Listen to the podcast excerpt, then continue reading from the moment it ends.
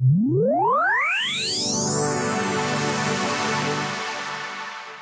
Маркетинг — это поддержка продаж. Как словить целевую аудиторию, когда она максимально расслаблена и к этому не готова. Столько денег сливается в Инстаграм и в рекламу. Мне всегда было интересно, кто это самая эта общественность. Насколько важно для бизнеса развивать личный бренд. Пиарщики, они находятся между молотой и наковальней. В любой конфликтной ситуации ты можешь остаться человеком. Научить маркетингу можно за полтора-два года. У нас внутри агентства есть даже шутка, что если клиент меня не видит, значит, у него все хорошо. Всем привет! С вами Алла и подкаст «Профпригодно». Сегодня у меня в гостях прекрасная Инна. А, как же назвать, какую профессию она представит нам? Ее спектр профессиональных способностей настолько велик, а, поэтому я назову так. А, эксперт в сфере пиар и маркетинга. Инна, привет. Да, привет. Алла, спасибо, что пригласила, очень приятно. Да, да, давай расскажи мне, пожалуйста, я полный профан в этих вещах, и пиар, и маркетинг, э, поэтому буду, превращаюсь снова в семилетнего ребенка и буду спрашивать тебе прям все вопросы от нуля. Вот в моем понимании пиар, это еще там с институтских годов, пиар, связь с общественностью, это про репутацию, про не знаю, как воспринимают компанию, бренд в обществе и так далее. Можешь, пожалуйста, рассказать мне вот в первую очередь, э, а, чем отличается вот именно пиар и маркетинг? Э, как это было вот тогда, не знаю, там 10-15 лет назад, и как это трансформировалось, ну, общими вехами, как это трансформировалось за 15 лет, и как это выглядит сейчас? Смотри, вообще есть а, более 500 определений, что такое маркетинг, поэтому, когда мы говорим о том, что такое пиар и что такое маркетинг, надо понимать, что люди очень разные под этим понимают, да. И э, мне очень нравится такое простое определение, как маркетинг — это поддержка продаж, потому что это то определение, которое находит отклик в сердцах очень многих предпринимателей, а я в основном работаю с предпринимателями. То есть, когда ты говоришь предпринимателю, что мы хотим, чтобы ты продавал больше, для этого мы делаем тебе маркетинг, то есть поддержку именно продаж, да, то тогда он тебя ну, лучше понимает, чем когда ты говоришь, маркетинг, ну, это там про позиционирование компании, чем она отличается от других компаний, про ее уникальное торговое предложение для целевой аудитории. То есть вроде бы ты все то же самое сказал, но предприниматель в этот момент вырубился, потому что он думает, окей, кто моя целевая аудитория, что такое уникальное торговое предложение, чем я отличаюсь от других, да. Вот. А когда ты говоришь поддержка продаж, то есть ты, мы будем делать все, чтобы тебя знали на рынке, чтобы знали, чем ты занимаешься, и благодаря этому знанию ты мог продавать больше. Это как мы только что с тобой обсуждали тренеров по плаванию. Если у меня есть какой-то тренер по плаванию, и о нем все говорят, например, что он супер круто готовит к заплыву на Босфор там, или к Котлину, или о нем говорят, что он лучше всех ставит технику, то тогда те, для кого этот вопрос актуален, кто хочет, например, переплыть Босфор или переплыть Котлин, или те, кто хочет, понимает, что у него с техникой так себе, и он хочет поставить технику, они пойдут к нему. То есть, по сути, маркетинг — это о том, что будут говорить о твоей компании, что будет в твоей компании привлекать нужную тебе целевую аудиторию. То есть, так или иначе, это связано именно с продажами. Грубо говоря, в, э, задача маркетолога — это, так, вот у нас есть продукт, мы сейчас узнаем его сильные стороны, и делаем так, чтобы максимальное количество людей узнало об этих сильных сторонах, и чтобы, грубо говоря, там приходит заказчик, ты говоришь, вот у вас сейчас 100 Э, покупателей, а мы сделаем так, что будет 300, ну, образно. Ну, услов, условно, да, но бывает такое, что маркетолог также разрабатывает продукт, либо вместе с директором по развитию, либо с предпринимателем. То есть он смотрит, что есть какая-то незакрытая потребность у целевой аудитории, и тогда он может предложить новый продукт, либо сделать так, что основной продукт от вот этих вот фишечек, которые он разработает, только выиграет. Ну, например, вот я хожу в сеть салонов э, красоты, да, где делают маникюр, педикюр, Wax and Go. На самом деле я думала много о том, что же является их уникальным торговым предложением. Когда я туда прихожу, почему я не хожу, например, в соседний салон, который находится рядом, и где цены на 20% ниже. То есть, хотел, казалось бы, да, достаточно большая разница, и логично было бы мне пойти там, где ниже цена. Но э, когда я выбираю эту услугу в Wax Go, я понимаю, что я приду в Wax Go, там у меня индивидуально будет кабинка, так же, как сейчас я у тебя в наушниках сижу, у меня идут индивидуальные наушники, э, и у меня меня будет напротив меня Apple TV, где я смогу посмотреть то, что я хочу на YouTube, например, или новинки, которые вышли на Apple TV. Также у меня будет чай, кофе, фрукты, по пятницам будет шампанское и какие-то конфетки. Причем даже я могу сказать, какие я хочу конфетки, мне принесут именно эти. То есть по факту я покупаю там не маникюр, педикюр, я покупаю время, которое я проведу так, как я хочу с собой.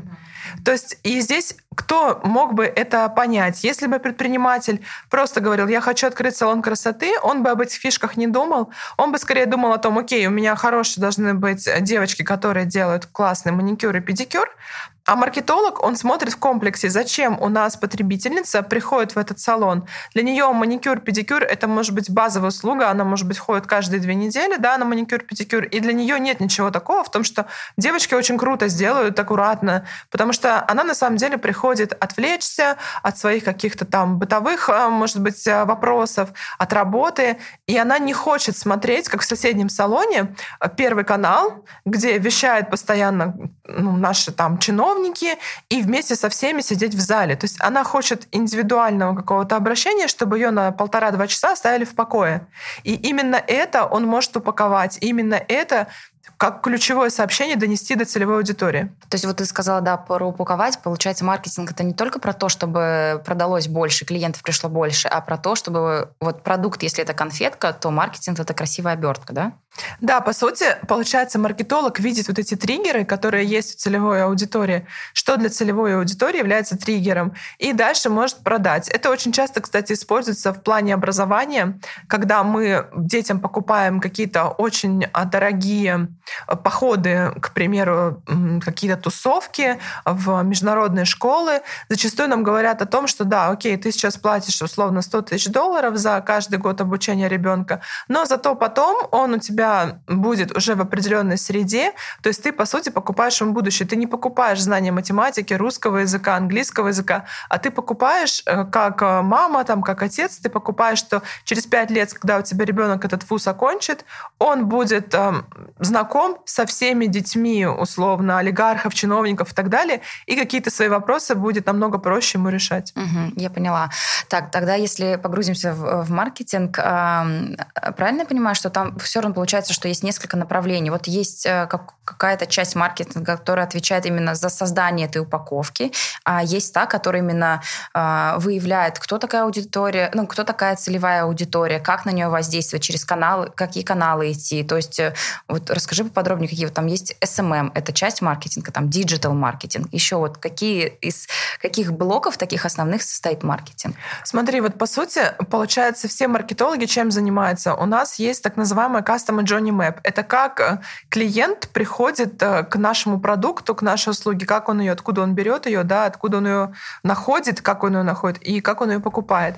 И по сути мы занимаемся тем, что мы простраиваем вот этот путь клиента к нашей услуге, к нашему продукту, делаем его максимально комфортным.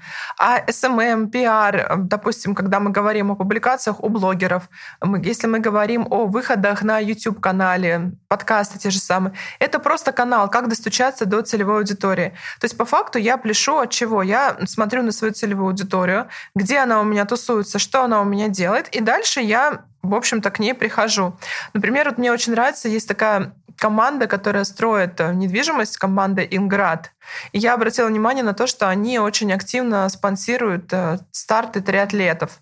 Почему они это делают? Потому что у них премиум недвижимость достаточно дорогая, и мы понимаем, что, окей, как мы можем найти вот этих людей, которые покупают эту недвижимость? Можем разместить рекламу где-нибудь в ведомостях, в Арпсе, в РБК, с одной стороны. С другой стороны, можем в, подкаст, в подкасты пойти, либо на YouTube-каналы.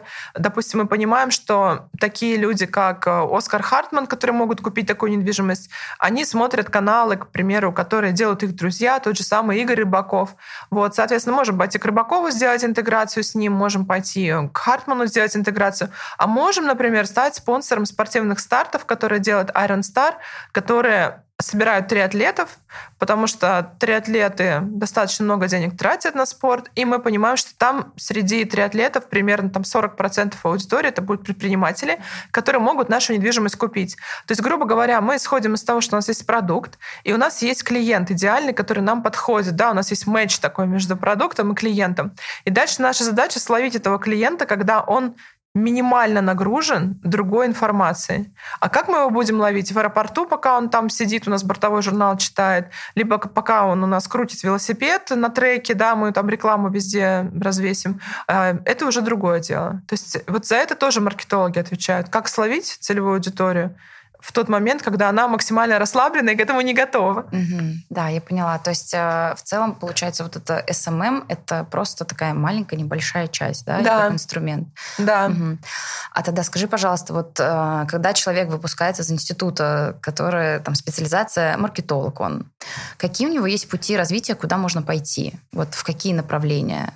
Потому что, чтобы стать... Вот э, то, о чем ты сейчас говоришь, для меня за этим стоит огромный опыт и понимание, как это вообще, как это работает бизнес, как это, как найти целевую аудиторию, как понять, куда идти. То есть, э, в моем понимании, человек, который только что выпустился, он этого пока не видит, да, он, ну, грубо говоря, как юрист, когда ты выпускаешься, ты сначала там сканируешь какие-то бланки для главного юриста, да. Вот, э, например, люди, которые сейчас выпустились из института, какие у них есть опции, куда пойти и в каких направлениях развиваться?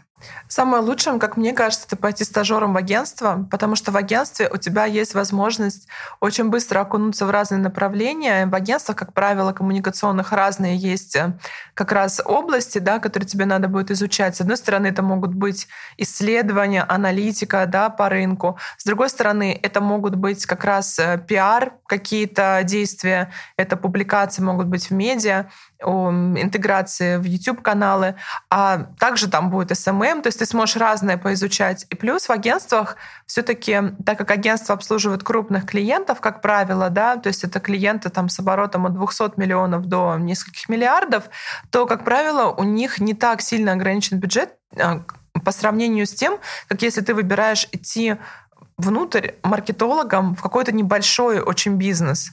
Потому что когда, к примеру, ты предлагаешь клиенту ивент, понятно, что если у тебя в компании, к примеру, в малом бизнесе работает 10 человек, и ты им предлагаешь ивент на потенциальных клиентов на 300 человек, для них это огромный бюджет, скорее всего, они его делать не будут. А другое дело, когда ты внутри агентства обслуживаешь крупную компанию, например, там IBS, Platformix или SAP, и ты понимаешь, что, окей, мы можем сделать форум на 2500 человек, и твой клиент, он не выпадает в осадок, ему это окей, то есть он по понимает, бюджету. да, по бюджету, а ты благодаря таким проектам можешь многому научиться, потому что делать э, дни рождения на 10 человек и делать крупные мероприятия на 2500 человек в команде, это немного раз разные вещи. То есть если стоит задача именно прокачать свои навыки, то лучше всего либо идти в агентство, либо второй вариант — это идти в крупную международную компанию, где тебе не придется какими-то базовыми вещами заниматься, ну, а там сам себе писать, самому себе писать должностную инструкцию, где тебя, скорее всего, встроят в какой-то отдел, который только либо ивентами занимается, только, например, занимается СММ, но ты зато сможешь глубоко прокачать свои навыки и заодно поучиться. Вообще, мне кажется, после вуза вуза первые пять лет, они проходят просто у, ну, у бывших студентов очень быстро, и люди, они просто ну, в каком-то шоке находятся от того, какой объем информации на них сваливается, потому что то, что дают вузы, ну, я сейчас не беру там самые передовые вузы, там Высшая школа экономики, например, да, или там МГУ, но вообще в среднем то, что дают вузы, оно очень далеко от реальности. Угу, на практике совсем другое. Да, то есть на практике, например, ну, в вузах, например, нет, такое, нет таких дисциплин, как работа с клиентом, да, как вести переговоры с клиентом, как отставить свою позицию, если тебе не хватает экспертности. Ты окончил вуз, тебе 22 года, например, или 23, или 21, ну, в зависимости от того, когда ты поступил, да, и тебе нужно с клиентом вести коммуникацию, а клиенту, например, 45. И понятно, что он в какой-то момент может там со скепсисом на тебя смотреть, хотя у тебя есть свежие исследования, данные, и ты можешь реально принести ему какую-то хорошую пользу для его бизнеса. Но тебя вот этому не учили. И, по сути, ты первые пять лет, после того, как выпустился, пробуешь разные виды работ, ты учишься очень много soft skills, которые тебе вуз ну, не в состоянии дать. Угу, я поняла. А вот смотри, такой еще вопрос. Э, в среднем по рынке чаще, вот ты сказал, что есть в компаниях же тоже есть, да, отделы маркетинга, есть маркетологи, а есть агентства. Вот как это на рынке делится? Там 50 на 50 или 40 на 60? Эм, от чего зависит выбор? Или что, э, что бы ты советовала именно компании? Как свой собственный отдел маркетинга создавать или обращаться на аутсорс? Мы обычно советуем, когда в компании есть маркетолог, то посмотреть, сделать карту рабочего дня, то есть посмотреть, чем он реально загружен. Потому что, например, если ты занимаешься, допустим, спортом, да, ты, у тебя есть, э, ты работаешь с тренером, да, с каким-то, и ты понимаешь, что, окей, ты там платишь тренеру условно 15 тысяч рублей в месяц, и он с тобой занимается каждый день по полчаса. В принципе, этого достаточно для того, чтобы был какой-то прогресс, а, но при этом ты не будешь платить ему не 15 тысяч рублей, а ты не будешь платить ему, допустим, 300 тысяч рублей для того, чтобы заниматься всего полчаса в день. Вот. Но на самом деле на практике в маркетинге так и происходит. То есть люди нанимают маркетологов, платят им от 75 там, до 200 тысяч, до 300 тысяч рублей, но по факту у них внутри задач для этих людей есть всего на полчаса в день.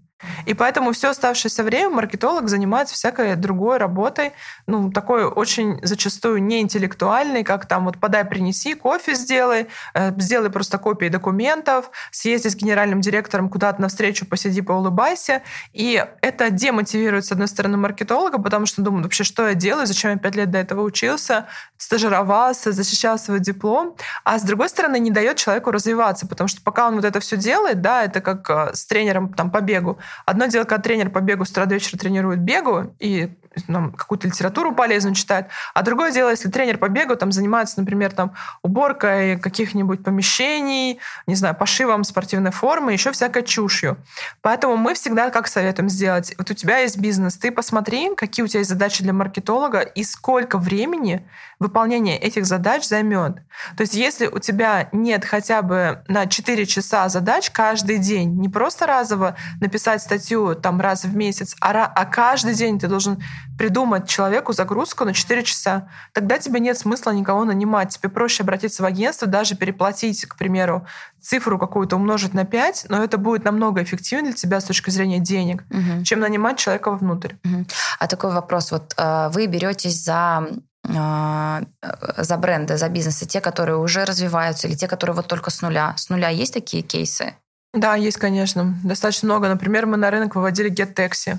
Сейчас они уже всем известны, да, а когда мы их выводили, они предоставляли машины только внутри Садового кольца, приложение падало вообще каждые там три минуты. Мы получали кучу негатива от журналистов и так далее. То есть, ну, вместе с э, их командой выводили их на рынок. Или мы выводили Cofix на рынок. Cofix — это сеть израильская. Вот этих кофеен, там, где все по 50, сейчас уже все по 60. Вот. То есть, э, ну, на самом деле, много компаний обращается, кому из нуля нужно. Угу. А вот скажи, пожалуйста, а, есть ли какой-то критерий, что до каких оборотов должна дойти компания, чтобы она поняла, что так, я вот э, пойду к Ине в агентство, чтобы она меня э, развивала и сделала так, чтобы меня все знали. Вот, например, я, да, я там захочу бьюти-бокс какой-нибудь выпустить. Вот э, я могу уже к тебе прийти и сказать, так, Ин, я вот хочу, чтобы меня вся Москва, все девчонки Москвы меня покупали. Или вот какие-то есть критерии? Надо, надо экономику посчитать, потому что вот недавно пришла одна девушка, она выпустила книгу тиражом 3000 экземпляров, и она увидела, что мы продвигали книгу Оскара Хартмана, которая зашла с тиражом 100 тысяч экземпляров, «Делай просто, просто делай».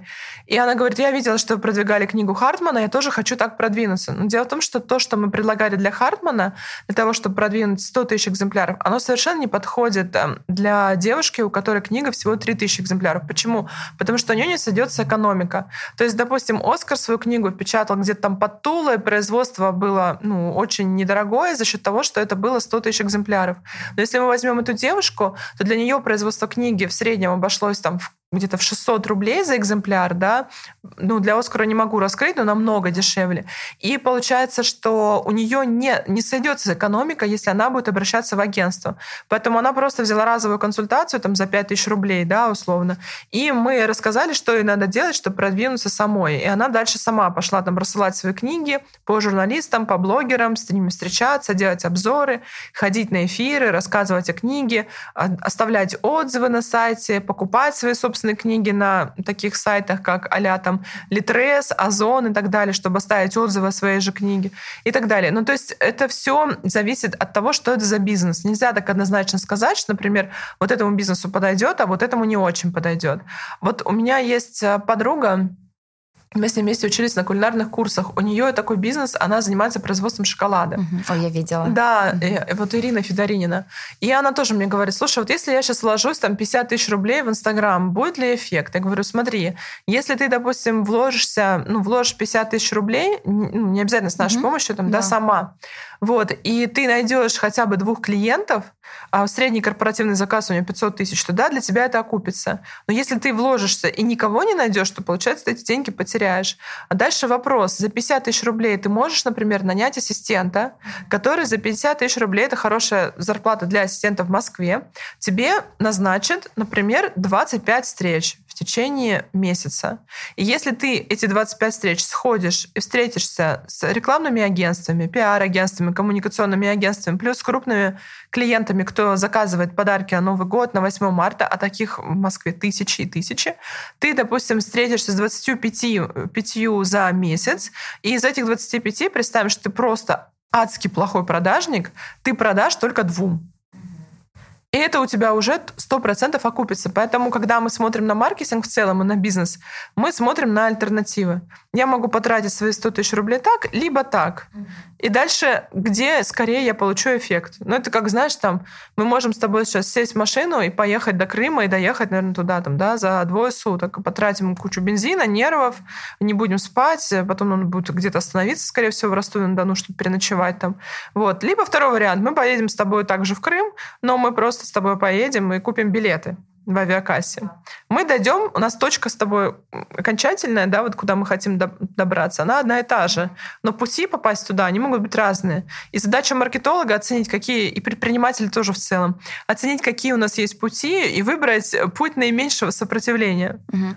Тогда такой вопрос. Э, мне кажется, очень болезненная тема, если говорить именно про такие микробизнесы столько денег сливается в Инстаграм и в рекламу. Вот у меня прям близкие очень примеры, которые там одного таргетолога, СММщика нашел, туда в рекламу там 50 тысяч, такой типа, ладно, сейчас вот вытащу 150, хотя вообще там продажи намного меньше суммы, но вот ладно, пусть сработает. Вот твое тогда, ну, из слов, что я слышу, Твое экспертное мнение, как поступать таким микробизнесом? Прийти в агентство на консультацию и узнать, какой у них самый э, быстрый и эффективный путь продвижения, и вообще работает ли сейчас Инстаграм, и качество таргетологов, потому что сейчас каждый второй таргетолог, и ты очень сложно понять, он действительно э, эксперт в своем деле, или он просто тыкает кнопочки на Фейсбуке, сработает, не сработает. Ну да, смотри, чтобы понять, эксперт или не эксперт, можно обращаться в те компании, которые этих таргетологов готовят. Например, Нетология, например, Skillbox, у них есть курсы для таргетологов, и у них есть э, баллы, которые они этим таргетологам присваивают. Соответственно, если ты берешь лучших там двух или трех на курсе, то, скорее всего, они нормально делают таргетинг, можно с ними пообщаться. И, скорее всего, опять же, они будут не очень дорогими, но для этого, понимаешь, надо знать, что существует Skillbox, существует Нетология. Почему приходят в агентство? Потому что что мы, по сути, когда мы даем консультацию, мы вот эти способы показываем, потому что на самом деле нормальный предприниматель, он же этого всего не знает.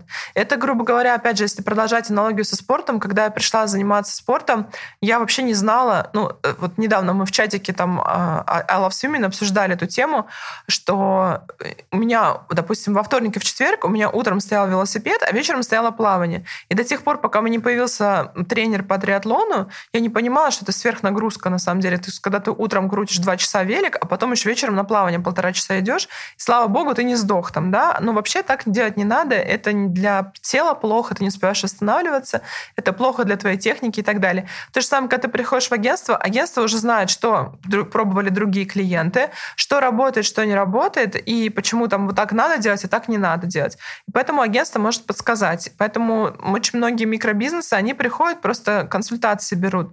Но ты знаешь, очень часто им не нравится то, что мы им рассказываем. То есть, когда я говорю микробизнесу, что я бы на твоем месте, если бы это был мой бизнес, не занималась никаким таргетингом, все, что я бы сделала, я бы взяла базу клиентов, которые у тебя уже есть, вам CRM, твоя, твоя реальная база клиентов, и я бы просто по всем этим клиентам проехалась, прошлась, позвонила бы всем и сделала бы встречи.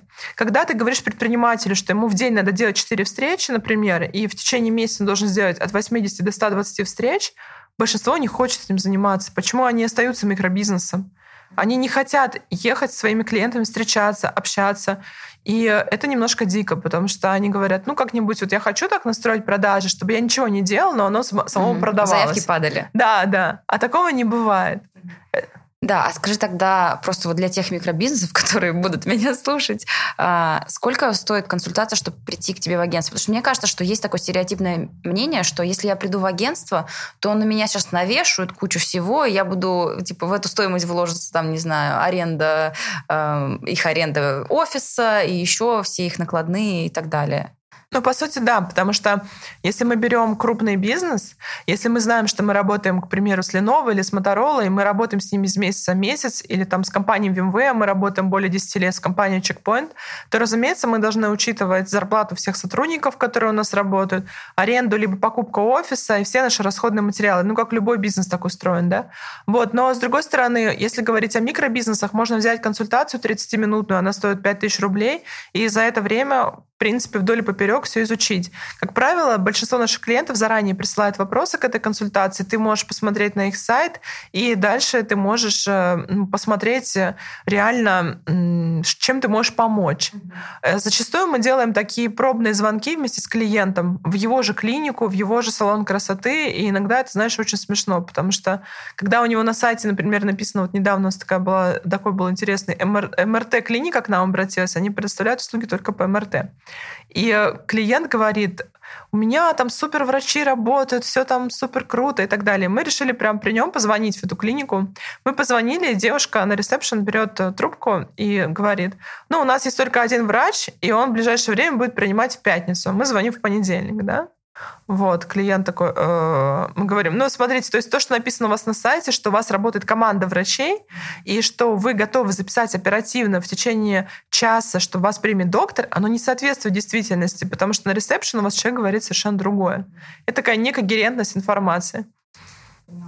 Про Инстаграм вот спросила, мне просто такая больная тема. Э, считаешь ли ты Инстаграм работающей платформой для продвижения? Смотря для чего. Для B2C, да, потому что там очень много всего можно красиво показать, вот. Для B2B он работает частично, потому что все равно люди покупают у людей. И если я читаю, к примеру, какого-нибудь своего подрядчика, кто производит э, сувенирку, я его читаю регулярно, он постоянно там что-то пишет, что вот это новенькое появилось, вот это новенькое появилось, я могу у него купить. Мы недавно так, к примеру, в офис купили инстаметку.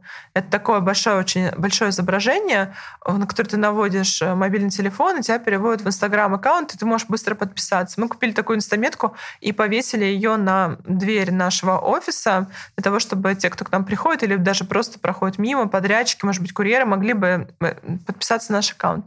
Я это увидела в Инстаграме, эту информацию про эту инстаметку, как точку контакта да, в маркетинге. Поэтому да, это продает. Но вопрос такой, что если я, к примеру, в Инстаграме, очень важно быстро реагировать на запрос клиента. Допустим, я увидела какие-то туфли, мне нравятся ботинки. И я как потребитель пишу, что там по ботинкам, если 37 размер, сколько стоит. И если мне не отвечают в течение 45 минут, скорее всего, я там не куплю. Поэтому здесь очень важна оперативность. Угу, да, поняла.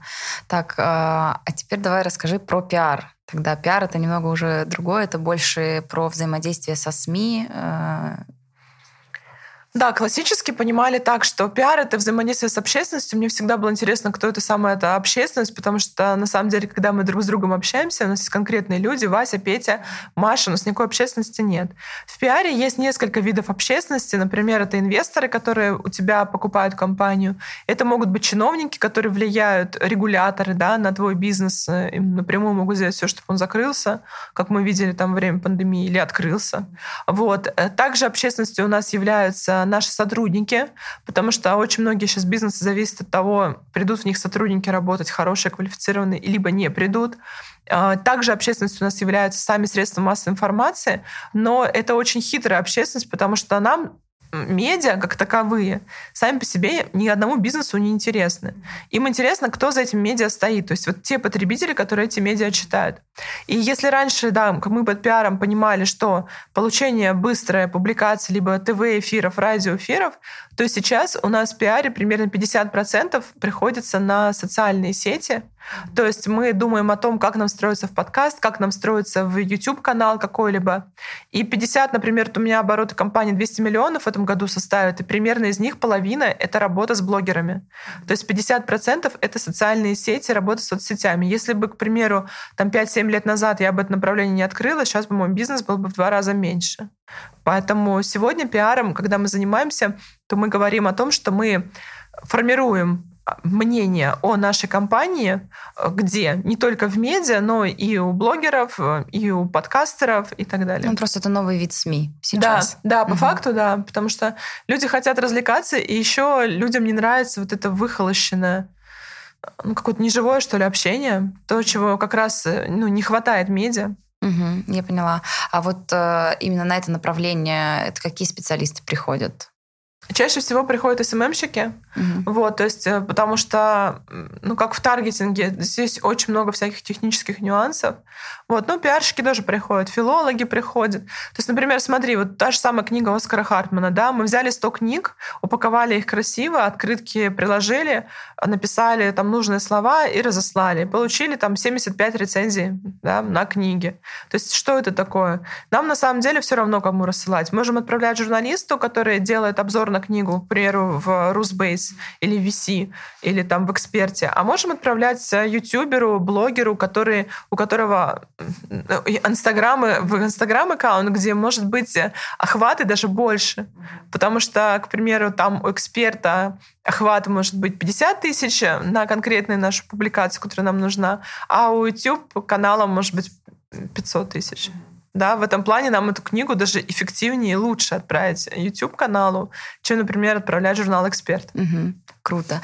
А, я читала эту книгу, очень крутая книга. На самом деле это это книжка, после прочтения которой я начала записывать подкаст. Да? Ой, так. классно. Да, и я всем ее советую, потому что для меня... Ну, я тот человек, который реагирует на всякие вот подобные мотивашки, и она меня прям очень зарядила. О, здорово. Вот, так что я скажу вот Оскару об этом. да. А, Супер. Смотри, вот еще раз уж про эту книжку и про Оскара проговорили, насколько важно для бизнеса развивать личный бренд? Ну, бренд того человека, который стоит за этим бизнесом. Как это взаимосвязано? А смотри, это зависит, опять же, от сферы. Ну, зачастую это очень важно. Вот. А, но здесь зависит от того, что ты конкретно продаешь. Если ты продаешь продукт серии commodity, то есть такой продукт, который покупает, ну, как бы заодно, ну, условно, это чашка, э, ложка, туалетная бумага. То есть вроде бы это заодно покупается, тогда это не важно.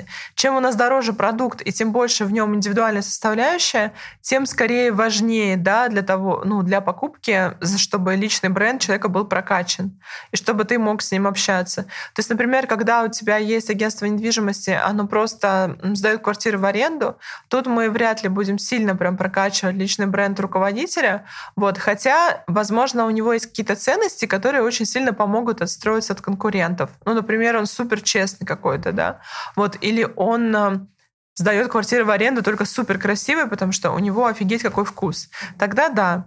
Вот. Но в любом случае важно понимать, что люди, они склонны вот в чем фишка всех соцсетей, что мы как будто бы подсматриваем замочную скважину, что там делает другой человек. И зачастую многим предпринимателям у них есть такое, знаешь, как э, ты хочешь предприниматели, большинство предпринимателей, они хотят разные бизнесы построить, но времени у тебя всего там 12 часов в сутки, да, и тебе не хватит их на все. И поэтому тебе интересно посмотреть, а как там э, Михаил Кучман строит свой хофф, например, а как там Оскар Хартман э, там строит свои бизнесы, как он инвестирует, что для него является приоритетом. И ты таким образом как будто бы подсматриваешь, но заодно ты можешь и купить. То есть купить услуги тех, кто показывает, что, как он делает это. Угу. То есть ты, в целом тебе, возможно, продукт будет и не нужен, но за этим продуктом стоит такое лицо, что тебе хочется купить и продукт. Да, то есть у тебя, получается, перенос происходит. Как, допустим, Тиньков, когда стал делать свой банк, да, понятно, что он набрал сильную команду, и понятно, что он в нем, по сути, не участвует в управлении, да, э, вот. Но, тем не менее, многие люди, они следят за тем, кто такой Тиньков, они понимают, какие у него ценности, каким он был, что для него является важным, и поэтому они перейдут в этот, в этот банк, разделяя те ценности, которые есть у Тинькова. Угу. Инна, вот у меня еще один такой вопрос, он касается э, пиара и репутации компании. Были ли у тебя такие кейсы, когда, например, руководитель либо представитель компании высказался в СМИ, либо там какой-то, не знаю, не тот пост выставил, э, который повлек именно прям такое черное пятно на репутацию э, наложилось, и нужно было очень быстро и резко среагировать. Э, как быстро нужно реагировать? И если был такой кейс, расскажи, интересно. Смотри, у нас несколько таких кейсов было. Пиарщики стараются о них не рассказывать, потому что когда ты рассказываешь, таким образом всю волну снова поднимаешь. Но фишка в том, что обычно это не случайно происходит, да, как там высказался случайно топ-менеджер, что-то не то сказал. Потому что, как правило, в крупных компаниях мы топ-менеджеров готовим к общению со СМИ, мы их не выпускаем просто так, да, мы делаем для них медиатренинги и тренируем их, как отвечать правильно на сложные вопросы, например, как э, реагировать на нападки конкурентов и прочее. Но бывают просто заказные компании, когда, допустим, ты утром просыпаешься, вот недавно у меня такое было, когда мы утром проснулись, я проснулся от звонка клиента, который полседьмого утра позвонил, и выяснилось, что его конкурент за ночь через соцсети влил примерно 1900 негативных сообщений, вот, которые касались бизнеса, бизнеса угу. моего клиента. И нам пришлось с самого утра начинать разгребать эти сообщения, потому что как сейчас формируются кризисы? Мы сделаем слив, да, мы делаем через соцсети. Дальше медиа, так как они мониторят соцсети, мониторят тренды, они видят эту негативную информацию.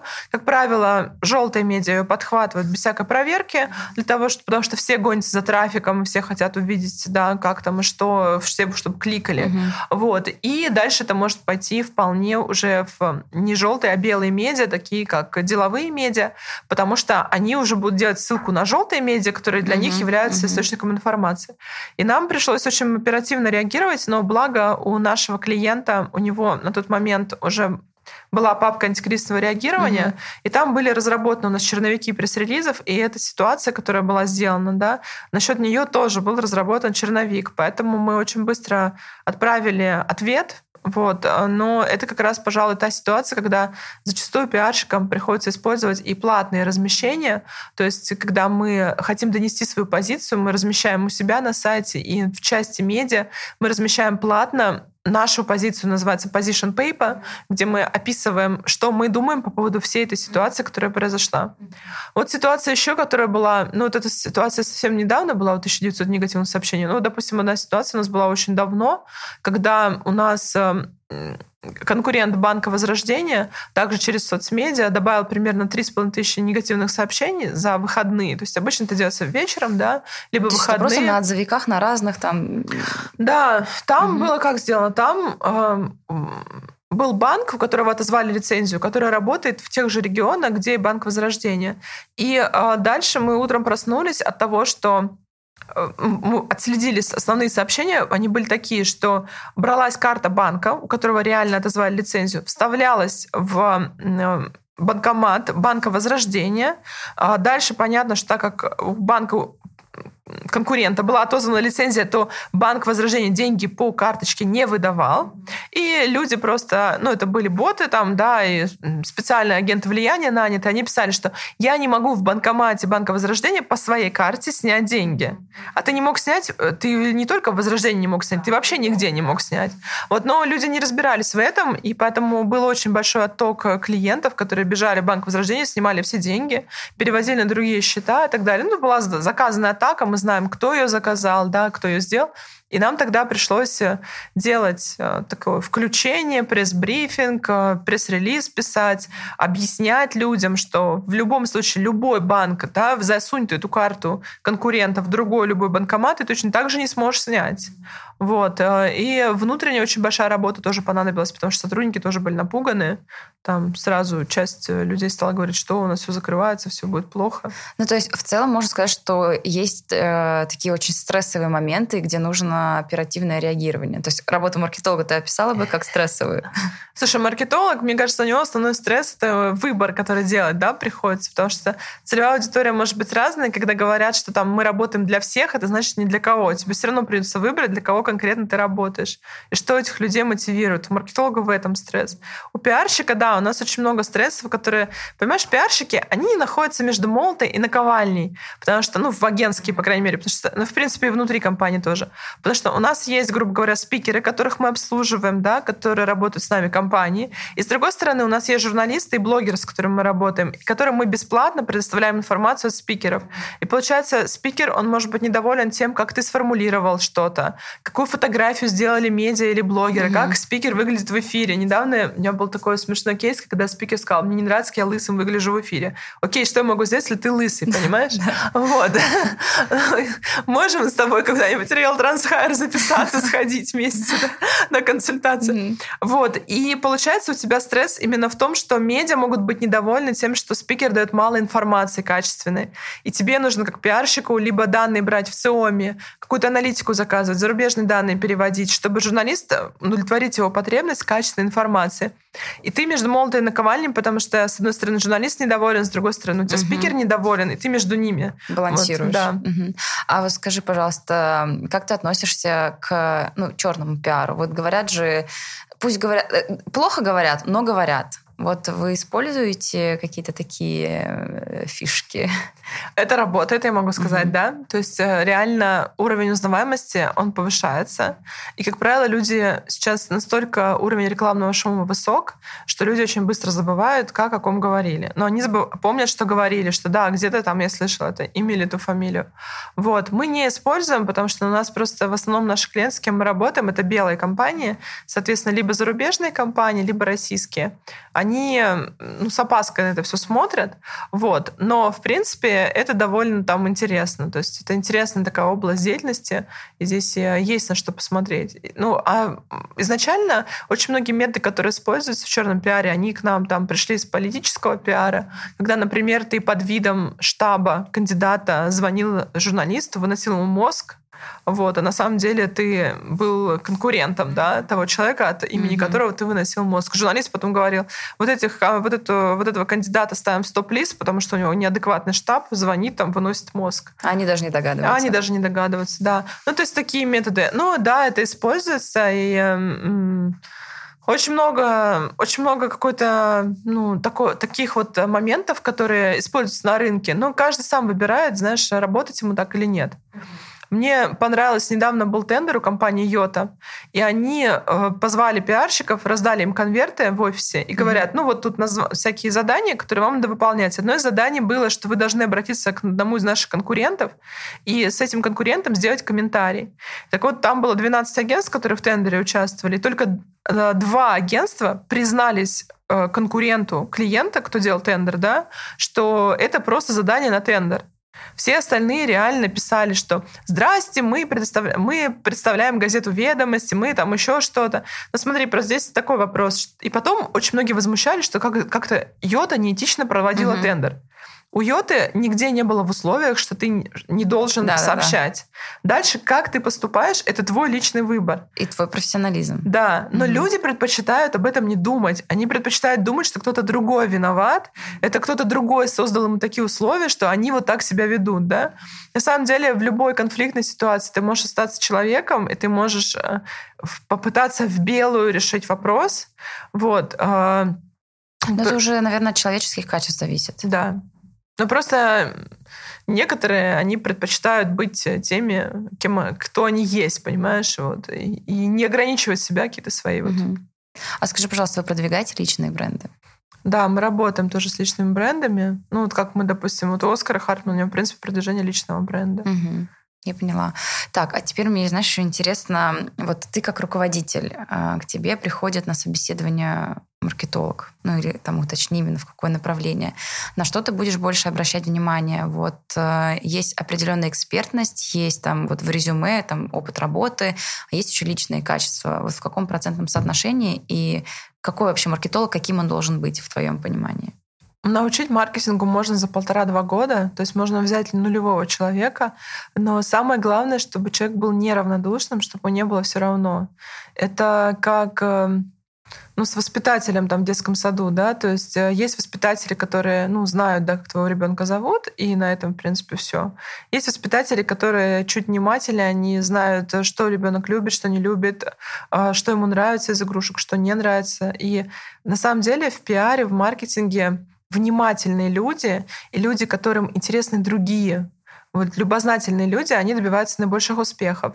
Но, конечно, для меня также важны, помимо таких soft skills, очень важны hard skills, такие как, допустим, знание русского языка, потому что в пиаре, к сожалению или к счастью, мы до сих пор очень много всего пишем.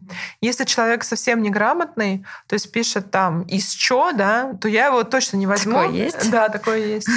Вот, я его не возьму, ну, там, или пишет, э, не знаю, там, цыпленок через и, да, там, вот, я его не возьму, хотя он, может, мне супер нравится, вот, как э, по soft skills своим, я вижу, что он там коммуникабельный, легко находит общий язык, но я его не возьму, потому что я понимаю, что я не буду исправлять каждое его письмо клиенту.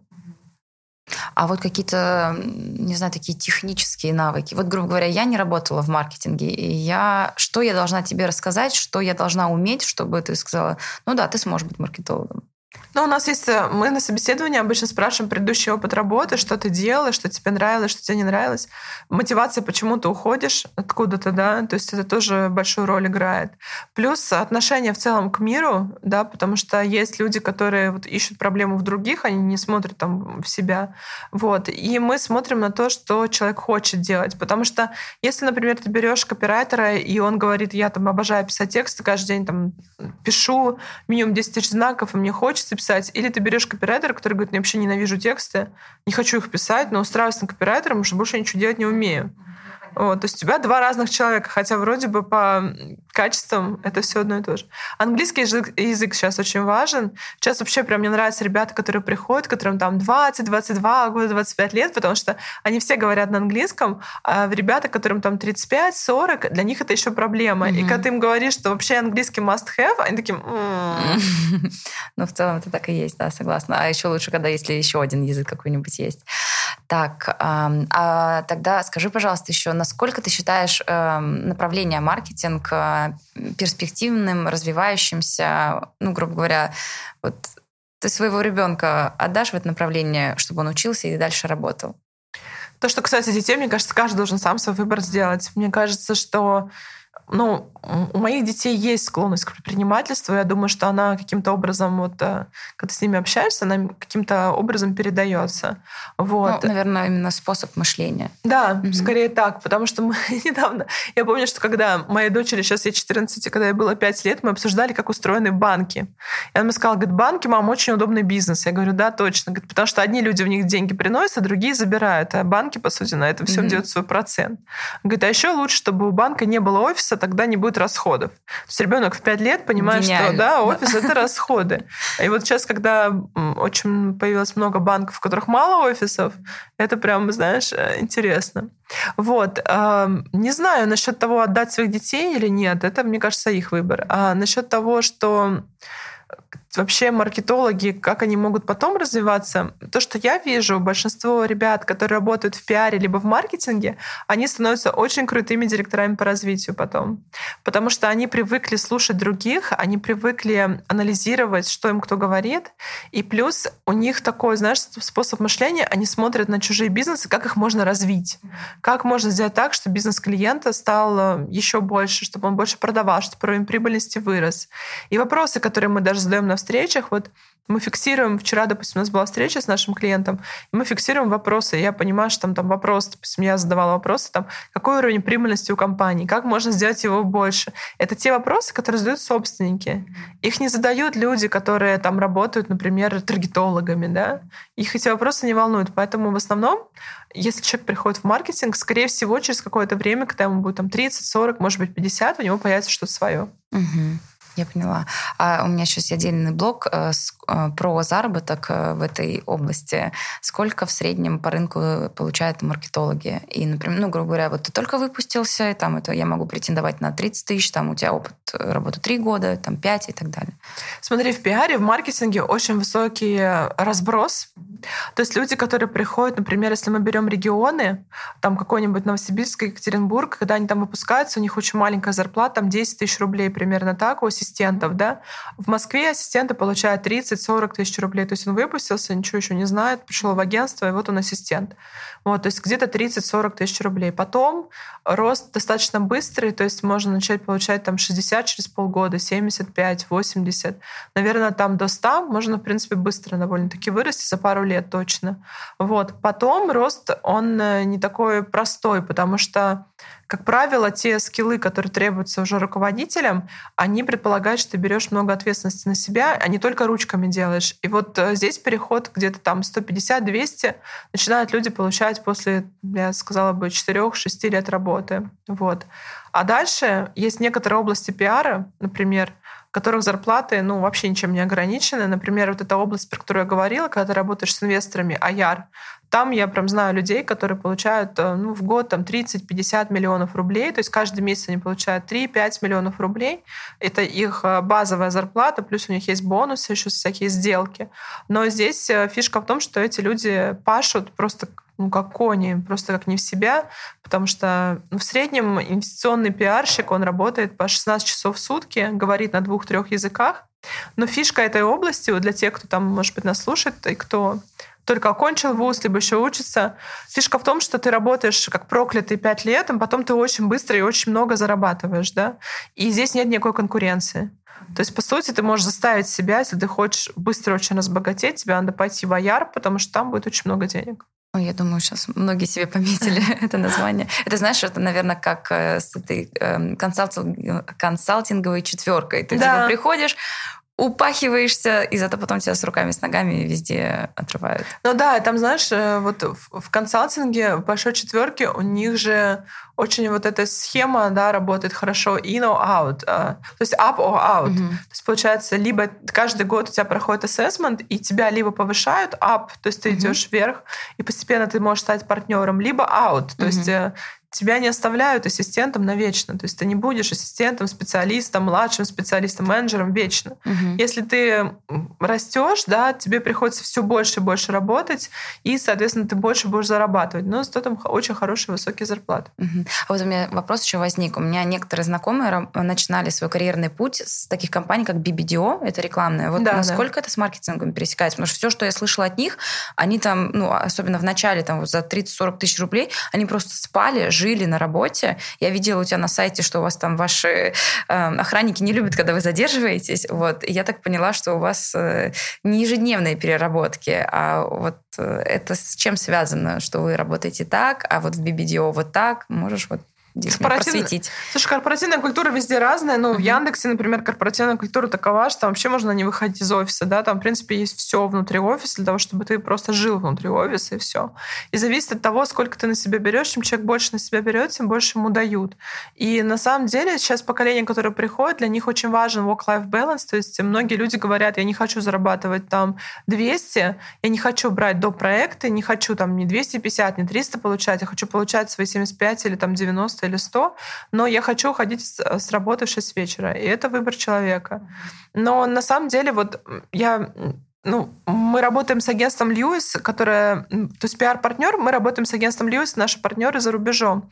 И мне очень понравилось, я была, когда э, ездила по работе э, в Нью-Йорк, в Сан-Франциско, я встречалась с одним из китайцев, кто в их офисе работает, и он э, делает каждый месяц там на 350 тысяч ведет клиентов, 350 тысяч долларов, он обслуживает клиентов на 350 тысяч долларов, и каждый месяц он зарабатывает порядка 50 тысяч долларов сам.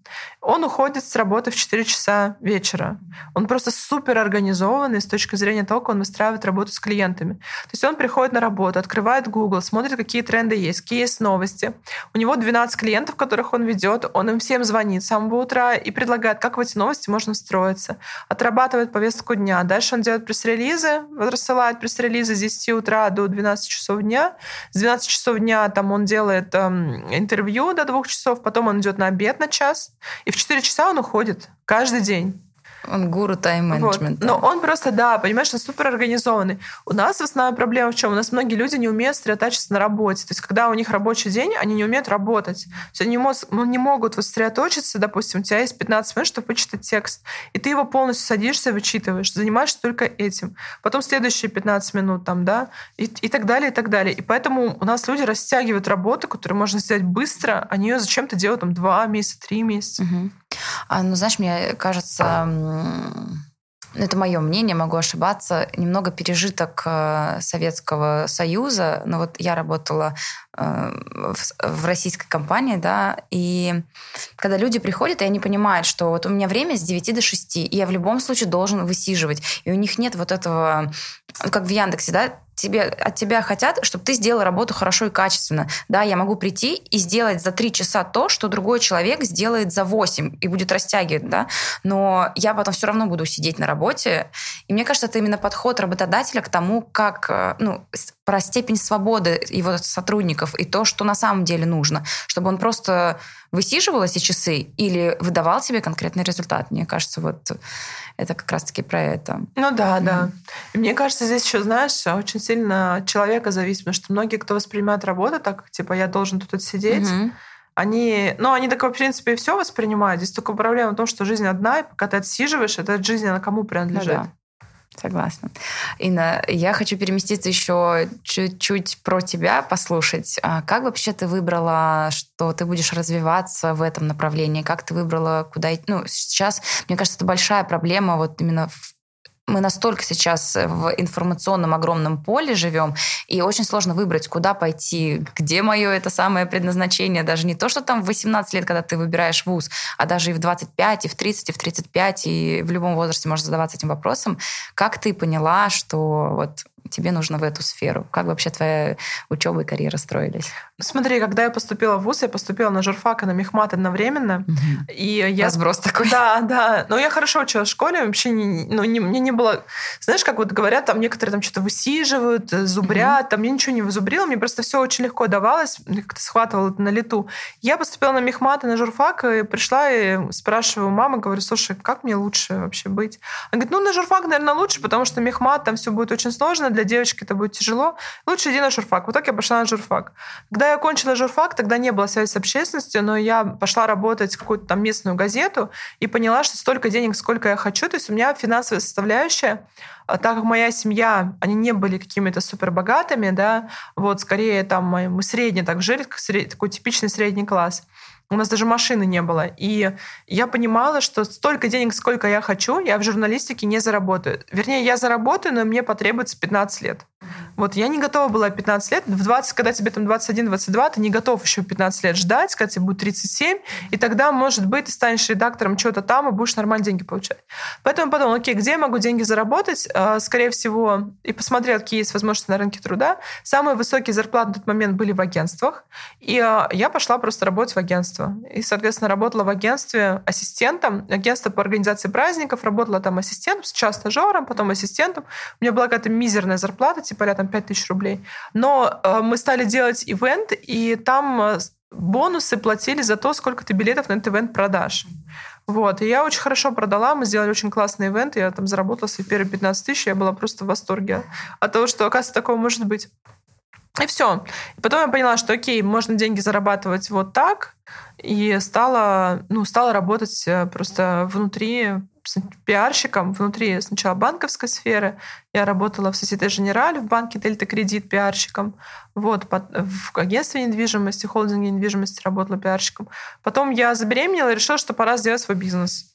Вот. То есть ты когда забеременела, решила, что Самое да, время да, открывать да. бизнес. Да, мне причем мои все родные крутили пальцем у виска, говорили, что ну чем бы дитя не тешилось, лишь бы не вешалось, что это за дебильная идея, свой бизнес делать в таком положении. Все нормальные люди просто сидят на попе ровно и так далее. Но я решила, что классно этот момент, потому что если что-то пойдет не так, вот, то я смогу там потом вернуться, Потому mm-hmm. что у меня будет оправдание mm-hmm. какое-то mm-hmm. в плане трудовой, что окей, там я была в декрете. Вот. И банк, в котором я работала, я им пришла и сказала, что я в положении, хочу сделать свой бизнес, и будьте моим первым клиентом. И они согласились. Офигеть. Да. Круто. Я до сих пор, кстати, общаюсь с топ-менеджером этого банка, и м- у нас хорошие отношения. И это на самом деле очень важно, когда ты в, ну, в команде чувствуешь себя нужным. Угу. А, и я поняла, что они стали первым твоим клиентом.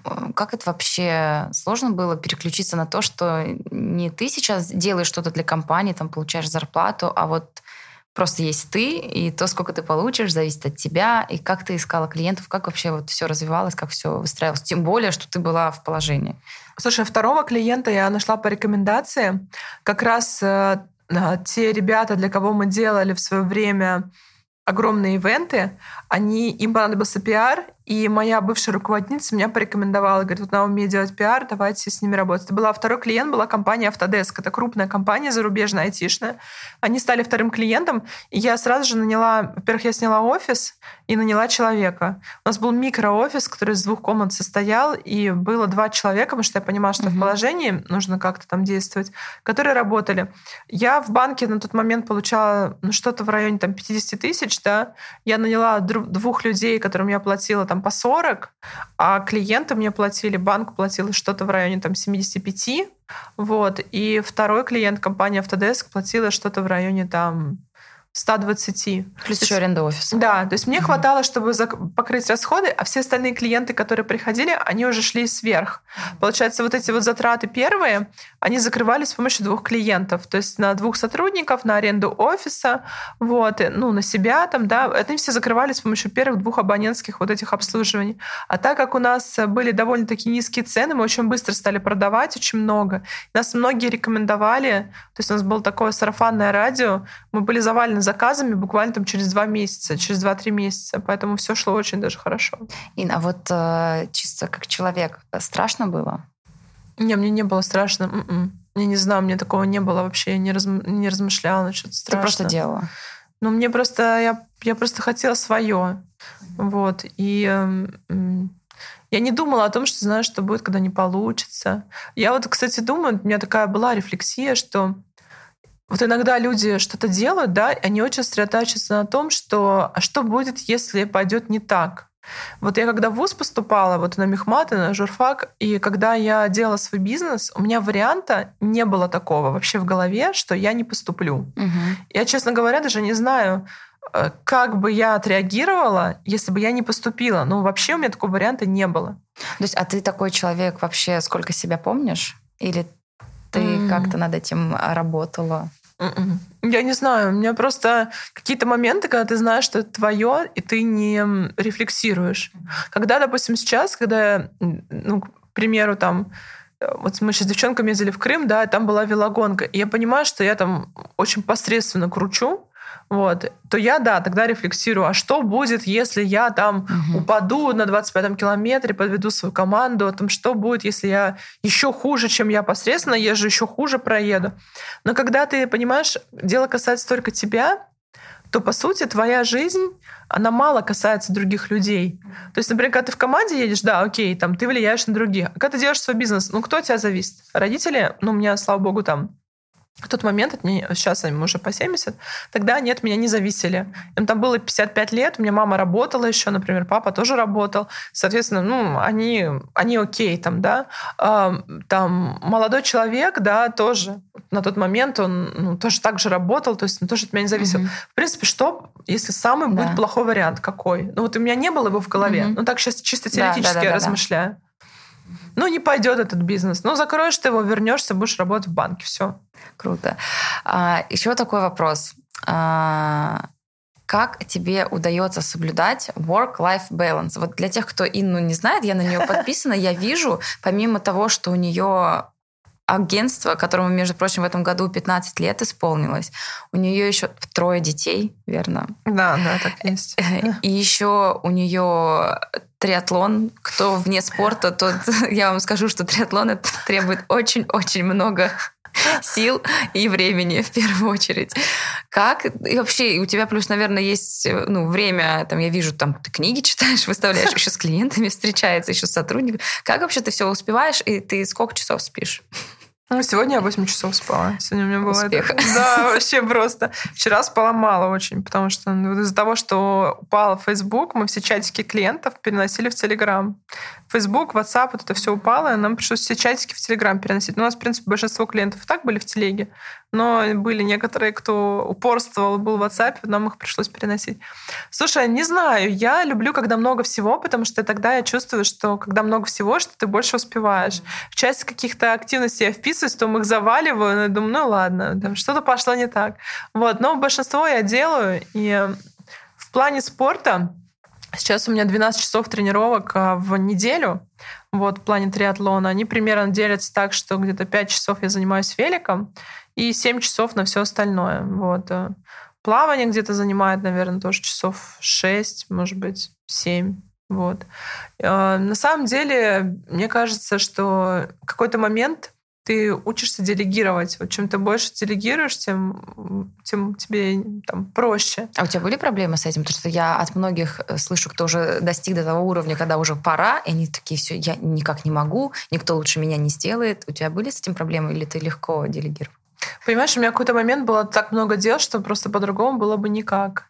Вот, допустим, у меня в один год было 52 перелета, и э, это 52 раза покупать авиабилеты, но это по работе, 52 раза регистрироваться на рейс и так далее, и так далее. Мне это секретарь стала делать, но ассистент, а у, меня, у нас секретарь в агентстве частично является моим ассистентом.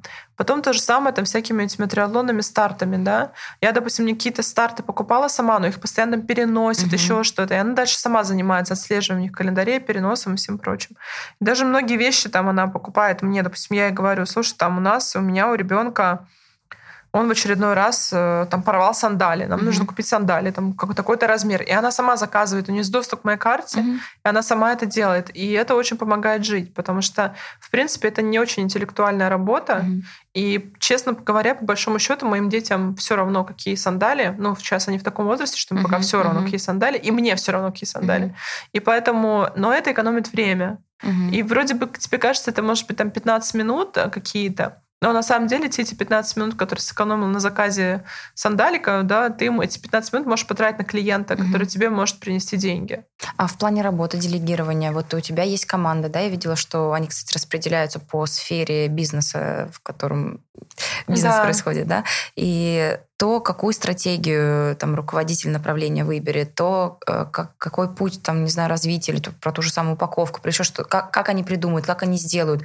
Вот насколько ты это можешь отпускать и доверять, чтобы человек это вел. Или ты вот, у вас там, не знаю, оперативки каждое утро, и тебе докладывают, что вот здесь мы делаем так, здесь так, здесь так, как э, рабочий процесс выстраивается. По практикам, то есть у нас есть практики разные в агентстве. IT, телеком практика, FMCG практика, Real Estate and Finance, вот, и SMM. Я вообще туда не лезу. То есть они там сами все решают.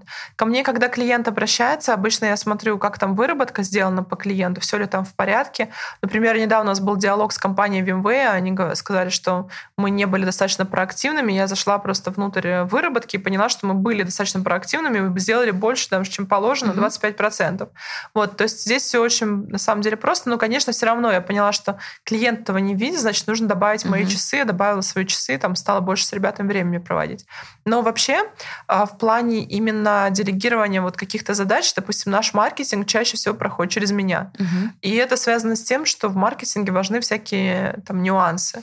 Если мне что-то не нравится, я могу это зарубить. Мгм. Вот. Э, Бывают какие-то вещи, когда я вижу, что человек, ну, знаешь, он такой пишет в таком стиле КПСС, там, наша компанистая компания принимала участие Мгм. в супер-пупер-конгрессе, и наша Павел Будько говорит, я бы дальше там, мы надеемся, мы Мгм, верим, мы мгм. любим, и мы ждем, Мгм. что мы дальше будем компанистой компания номер один. Это никому не интересно, и тогда я могу текст исправить и попросить сотрудников сравнить, что было и стало. Мгм. То есть какие-то вещи я все равно до сих пор в них внутри. Вот. Могу какого-то журналиста запичить, например, если я понимаю, что ну, нам нужны публикации в деловых медиа, мои сотрудники, к примеру, там, по каким-то причинам не могут, я могу подключиться. Но это скорее исключение из правил. В основном я работаю с клиентами тогда, когда я веду для них медиатренинги, то есть я обучаю их работать с средствами массовой информации.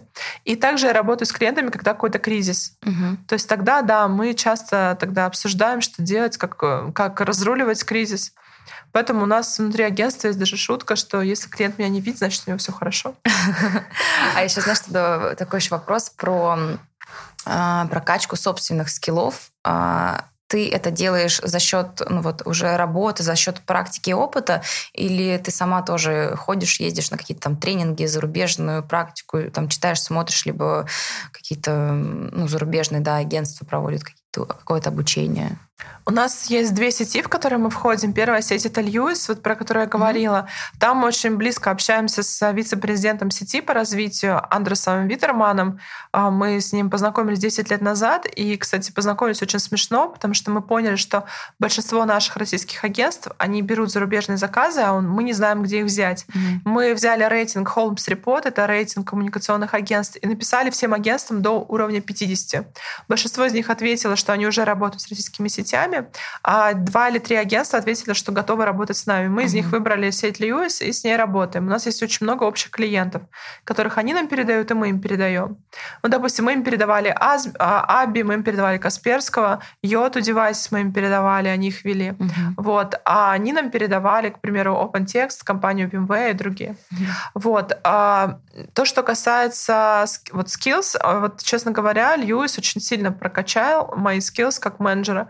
Допустим, знаешь, раньше я, когда поступал запрос от клиента, на все запросы мы отвечали, даже те клиенты, которые казались бы ну, не очень нам релевантны. Угу.